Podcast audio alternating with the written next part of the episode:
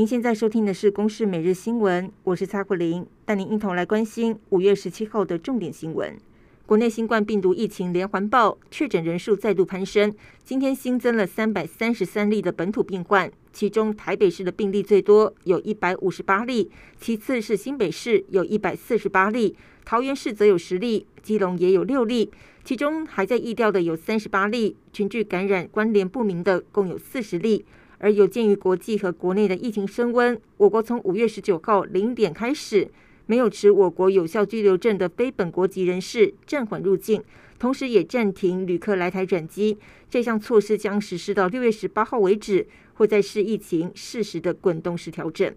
因疫情升温，台北市和新北市今天上午都率先宣布，双北高中职以下学生，还有安亲班、补习班以及公司立托儿所，从明天十八号开始停课到五月二十八号，改为远距教学。劳工家长有十二岁以下儿童，或是国高中以下身心障碍子女需要照顾者，可以请防疫照顾假。至于工资的部分，没有强制雇主给薪，可以由劳资双方协商。而台北市长柯文哲表示，今天提前宣布是希望家长可以预做准备，因为从台北市快筛站的阳性统计数字来看，大约有百分之十的感染率。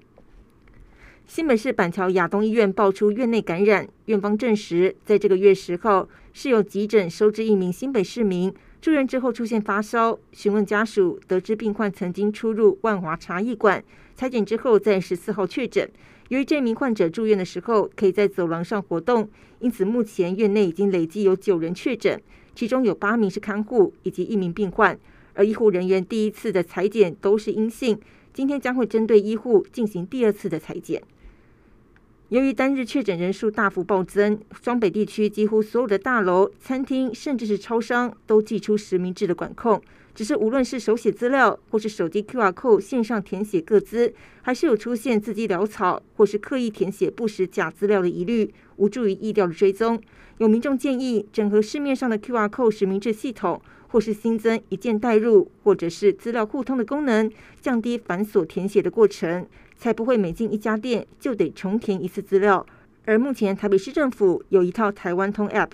进入台北市各大百货公司、量贩超市，只要显示随身码就可以快速通关。另外，高雄市也有建立一套 QR Code 实名制系统。不过，日前行政院已经开会，将会以手机号码为基础来整合一套全国的系统，能够有效降低假资料的疑虑。国内疫情扩大，台股今天早盘就不断下跌，重挫超过五百点，失守了半年线。电子、金融和传产类股全面下杀。虽然盘中权值股有出现拉抬，台积电更一度回到平盘。不过，随着双北市宣布高中职以下明天起停课，台股又再度走跌。中抢加权指数是下跌了四百七十三点二点，以一万五千三百五十三点作收，成交量是四千八百零一亿元。财政部次长阮清华表示。会密切来关注台股的走势，如果有必要，不排除召开临时委员会讨论是否进场护盘。以上由公视新闻制作，谢谢您的收听。